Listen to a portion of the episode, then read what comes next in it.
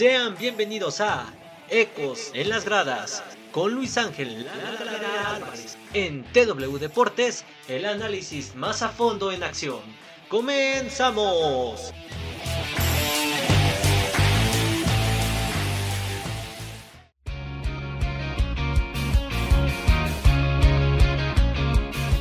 Hola, ¿cómo están? Sean bienvenidos a TW Deportes. Mi nombre es Luis Ángel La Calavera Álvarez y les doy la bienvenida a todos ustedes. Espero y se la estén pasando muy bien. Bueno, el día de hoy hablaremos sobre lo que ha sido esta polémica semana, esta situación que ha, bueno, unido y a la vez dividido opiniones a toda una nación. Ha rebasado lo que han sido las barreras del deporte e incluso han mezclado la política. Así es, vamos a estar hablando del conflicto que sucedió ya hace casi una semana, lo que fue el 5 de marzo del 2022, en el Estadio La Corregidora, en el duelo de Querétaro contra los Zorros del Atlas. Un encuentro que si bien inicia tranquilo, terminaría causando una de las trifulcas más grandes que se tienen documentadas sobre el fútbol mexicano. Así que vayan por sus palomitas y enseguida comenzamos.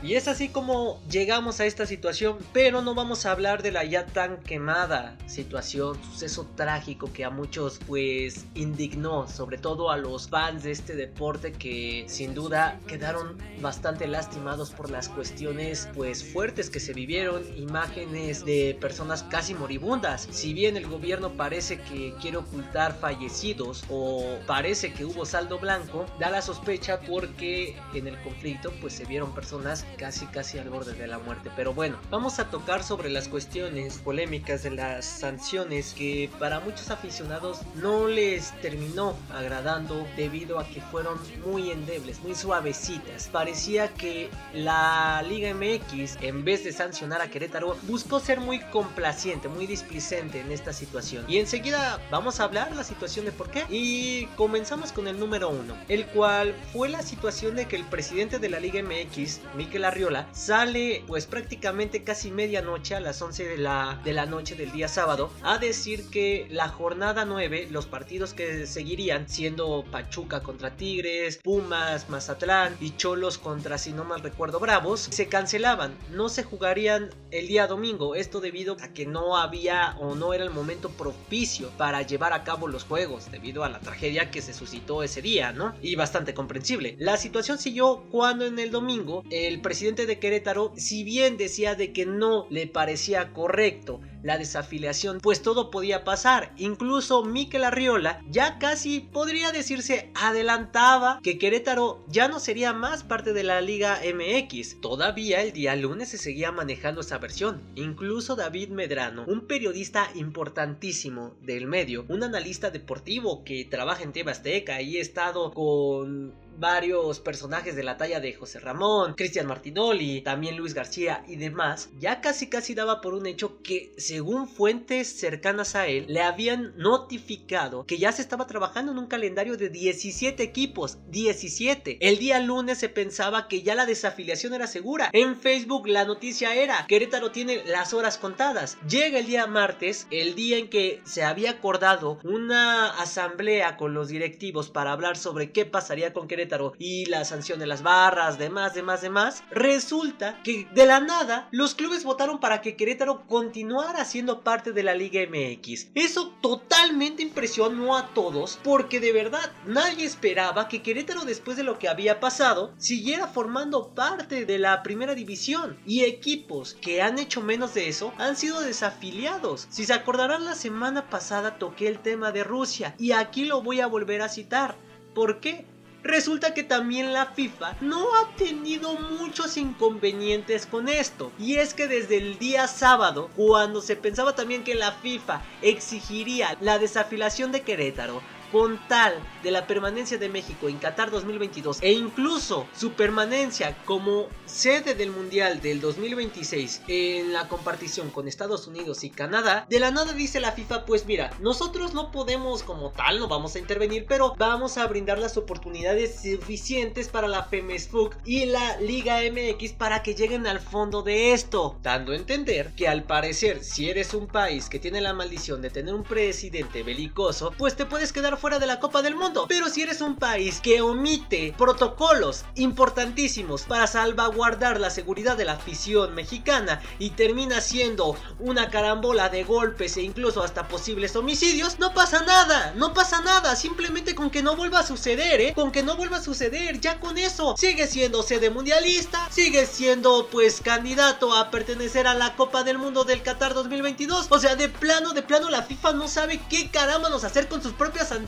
Esto es lo primero, la primera cosa que causó indignación en la afición mexicana, que cómo es posible que la FIFA cuando se enfrenta con Rusia o cuando va a ver los conflictos de Rusia, ay sí, con una mano en la cintura y la otra rápido dice, vamos a dejar a Rusia fuera del mundial porque esto es un acto de violencia que no se tiene que permitir. Pero resulta de que en Querétaro se libra una batalla campal donde casi casi nada más faltaba, ah no, sí sacaron cuchillos, sacaron un cuchillo, un cuchillo, banda, un cuchillo. Resulta de que no pasa nada, ¿por qué? Porque son aficionados pasas que cosan, pasas que cosan. Esto es normal, es normal, no pasa nada. Nada más que no vuelva a suceder. Una palmadita por la espalda y pum, pa' su casa. Así, es que así fue la FIFA. La CONCACAF simplemente dijo que haya sanciones graves y que sean contundentes. ¿Y qué dice la Liga MX? Sí, claro, vamos a hacer sanciones contundentes. ¿Cuáles fueron las sanciones que hubo? Aquí las vamos a tocar. El día martes, cuando ya se estaba en la asamblea, ya todos ahí, pues preocupados, ¿qué hacemos? ¿Qué hacemos? ¿Qué onda? Resulta de que las sanciones quedaron así. Querétaro va a seguir siendo parte de la Liga MX, primera división, pero sus directivos tienen que ser destituidos y el equipo será subastado. Algo muy parecido. ¿Se acuerdan de Club de Cuervos? Esa serie en la cuarta temporada. Algo con lo que hicieron con los hermanos Iglesias, que los separan del equipo y subastan a Club de Cuervos y después lo compra la cooperativa formada por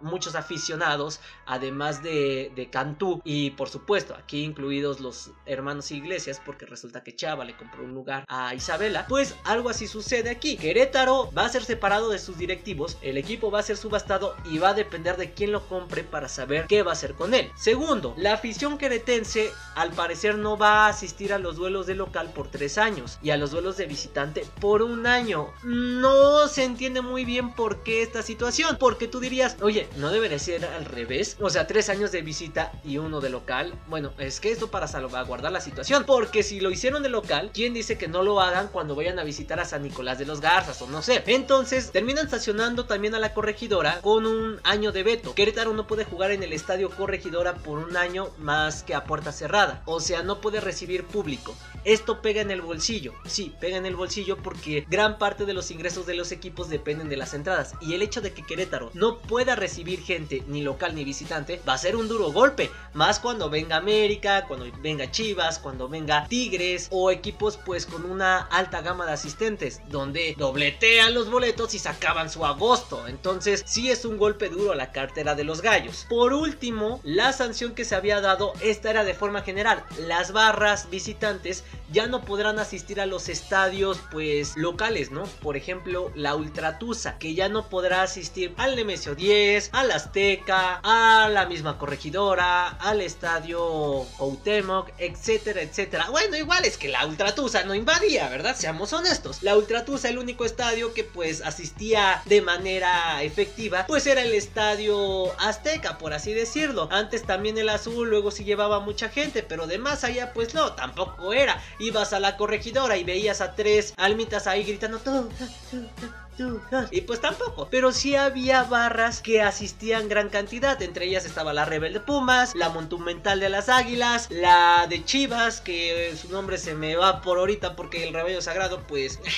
¿Qué le interesa el rebaño sagrado ahorita? ¿Qué le importa? ¿Qué le importa el rebaño sagrado? La sangre azul con Cruz Azul y etcétera. La importante también la, la 51, que era la barra de Atlas, que fue la que fue víctima en esta ocasión. Entonces ya las barras visitantes, pues prácticamente no las van a quitar local, pero sí visitante. Cosa que se me hace una curiosidad algo chistoso porque, o sea, es como de, vato, lo que causó el problema no fue lo visitante, lo que causó el dilema fue lo local. Y esto se presentó también en el Luis Pirata Fuente hace 5 años, en el 2017, cuando los del Tibu se descontaron a los del Tigres. O sea, esto no era el dilema con los visitantes, sino con los locales. Entonces, ¿cómo caramba nos eliminas los visitantes, pero las locales No pasa nada, ellos que sigan, ellos que sigan, está bien, está bien ellos. Eh, fue una tontería brutal, de verdad, fue, es una tontería brutal. Por eso el título de esta cosa, del podcast de hoy, el cual es las sanciones de chocolate. Eran sanciones que ni pies ni cabeza. Uno de inmediato dice, ¡ay, qué multa! Un millón quinientos mil pesos. Ah, mentada de madre. Un millón quinientos mil pesos. Oh, por Dios, no va a haber gente. Que eliminaron las barras visitantes. No puede ser, no me la creo. Pero en realidad esto solamente es como para tapar así el ojito al macho. Es que no tenía tanto sentido que si al final iban a hacer lo que iban a hacer, pues para qué hacerlo así. Lo que sí las barras ya van a estar siendo identificadas, ya va a haber mayores protocolos de seguridad entre comillas. Esto causó obviamente el disgusto de la afición que al final se puso de acuerdo para gritar pues el famoso grito prohibido.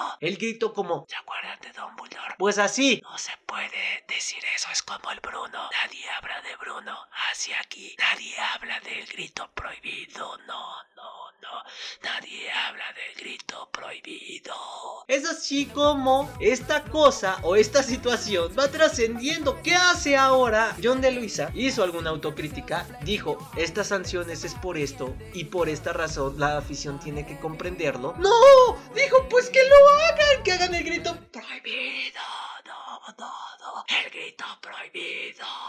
Que si lo hicieran, estarían vetados de los estadios. Estarían vetados de los estadios. O sea, en vez de hacer una autocrítica o por lo menos aclarar la situación de decir, es que al final le dejamos toda la decisión a los clubes. Y los clubes decidieron que no sancionarían con la desafiliación a Querétaro, pues por la familia, por los jugadores, etcétera. No, dijo, pues que lo hagan. Al fin de al cabo los corremos, los vetamos. Órale, a ver quién. Órale, a ver quién gana. O sea, qué vieja verdulera salió John de Luisa, ¿eh? Y luego se quejan de AMLO que por qué contesta así, que por esto. Pero si John de Luisa es más vieja verdulera que los demás. Nada más le faltaba decir que lo hagan. Al fin y al cabo no me importa. Casi, casi lo deja señalando John de Luisa, el palero de Televisa, el perrito de Televisa. Casi, casi lo deja sabiendo así. No se puso a aclarar, no se puso a hacer una aclaración diplomática que debería de ser con alguien de tal envergadura como ese vato. No, se rebajó a simplemente una, un reto un reto hacia los aficionados. Pues obviamente, ¿qué dicen los aficionados? A ver, a ver, pues ahora sí vas a conocerme. Si es que esto lo están escuchando tiempo después, ya cuando se jugó el duelo de Querétaro y Necaxa, para decirles, Necaxa antes del partido había dicho, a ver, voy a jugar con el enemigo de la liga, viene el grito prohibido todo a tope. Mm, ¿Qué puedo hacer para que no me vayan a sancionar porque el Aguascalientes escuche todo el... Entonces, ¿qué dice Necaxa? No, me da cuyo, soy, soy miedoso. Decide jugar a puerta cerrada. Es en serio, no han optado por confrontar a la afición. Prefieren mejor dar evasiones. No hay directiva, ni de liga, ni de FIFA, ni de CONCACAF, ni siquiera de la Federación Mexicana de Fútbol. Es un chiste. Actualmente los federativos, diría creo que Ángel Reina, tenemos una federación de agua y un comité de plástico. Realmente es así. Al final, ¿qué es lo que queda para el mexicano? Aguantar estas injusticias. Aguantar estas situaciones. Si bien sé que he dado muchas vueltas al asunto, todo esto, todo este contexto largo y aburrido para algunos, es para llegar a esto. La liga sigue viendo a los aficionados como dinero, comprensible. Los equipos no consideran a los aficionados como realmente lo son, humanos que aman este deporte, sino como números para vender playeras, vender shorts, inscripciones, entradas, patrocinios, etc. El problema es que no puedes deshumanizar tan feo a una afición porque te puede responder, puede explotar en tu cara. Todo depende de la memoria del mexicano por desgracia nuestra memoria es corta. Nos mientan en la madre en nuestra cara, nos dan una cachetada, se cagan enfrente de nosotros, casi casi en nuestra boca, ahí ven el mojón todo apestoso y hasta con elotes y todo eso, perdón por la descripción si estaban comiendo, pero no nos importa, pasa una jornada, pasan dos jornadas, a lo mucho un mes, se nos olvida. Y esto es cíclico, no es la primera vez que sucede, es la primera vez que se ven posibles muertos, pero no es la primera vez que ocurre algo así y que la liga se burla en nuestra cara Al final de cuentas, la liga lo único que hace es vender. Y si le funciona el morbo, si le funciona hacerse tonto, lo va a hacer también. ¿Qué les puedo recomendar? Yo amo el deporte. Me encanta, aunque sea mafioso, me encanta el fútbol mexicano por la Bella Irosa, por el Pachuca. Pero creo que deberíamos de tomar conciencia y empezar a medirnos en la cuestión del consumo de la liga. Tal vez vean los partidos, pero véanlos en páginas piratas. Piratense la señal. No lo vean directamente de Televisa de Easy o de Claro Sport, por ejemplo. Si van a comprar playeras, vayan a los mercados, no vayan con Charlie, no vayan a estos lugares, vayan a los lugares pues humildes y cómprense una playerita con tales, dura igual, es el mismo escudo, los mismos patrocinadores, solamente que una pues tiene esta como calidad de Charlie, tiene la marquita de Charlie ya, o compren la playera fuera del estadio. Si van al estadio, no lo hagan tan seguido, déjenlo a medio vacío. Esta manera va a ser una protesta clara. Los directivos se van a dar cuenta, las ganancias van a ir abajo y van a empezar a tomar en cuenta al mexicano. No solamente se queden en el grito banal, en ese grito homofóbico, disque para la FIFA. No se queden ahí, no sean superficiales. Si quieren golpear, golpeen en lo económico y no porque quiera ser socialista o de la URSS. No, no, no. Simplemente hay que saber cómo atacar y el bolsillo es lo más importante. Cosas de consumo de los clubes, no lo hagan. Estas cosas de consumo no las hagan, no, no caigan en ese juego. Vean los partidos, pero no los vean directamente de las televisoras. Ellos pierden. Al final de cuentas ellos perderían, no ustedes. Que dicen, es que se me laguea, es que esto. No te preocupes, así pasa. Es lo que hacemos siempre en Europa. Es lo que hacemos con la Champions League, la Europa League. Claro que lo podemos hacer con la Liga MX, con la selección mexicana. Es lo que les podría recomendar siendo un fanbolero. Pero al final ustedes son los que tienen la última palabra. Ustedes son los que al final tienen la razón. Y en conclusión, esto es una recomendación que les puedo decir como mismo fan que está ofendido de lo que sucedió en el estadio Corregidora y que no vio a las autoridades actuando de una manera estricta, realmente estricta. Es lo único que queda. Pues esperemos si les haya gustado. Hemos llegado ya al final de este podcast. TW Deportes está despidiéndose. Luis Ángel también se va, pero no se preocupen. Nos volveremos a ver en otra ocasión. Así de que descansen y espero les vaya bien ya sea inicio de semana o tengan un bonito fin de semana. Yo soy Luis Ángel La Calavera Álvarez y esto ha sido La Sanción de chocolate. Podcast número 2 de parte de Ecos de la Tribuna en TW Deportes. Nos vemos, hasta la próxima.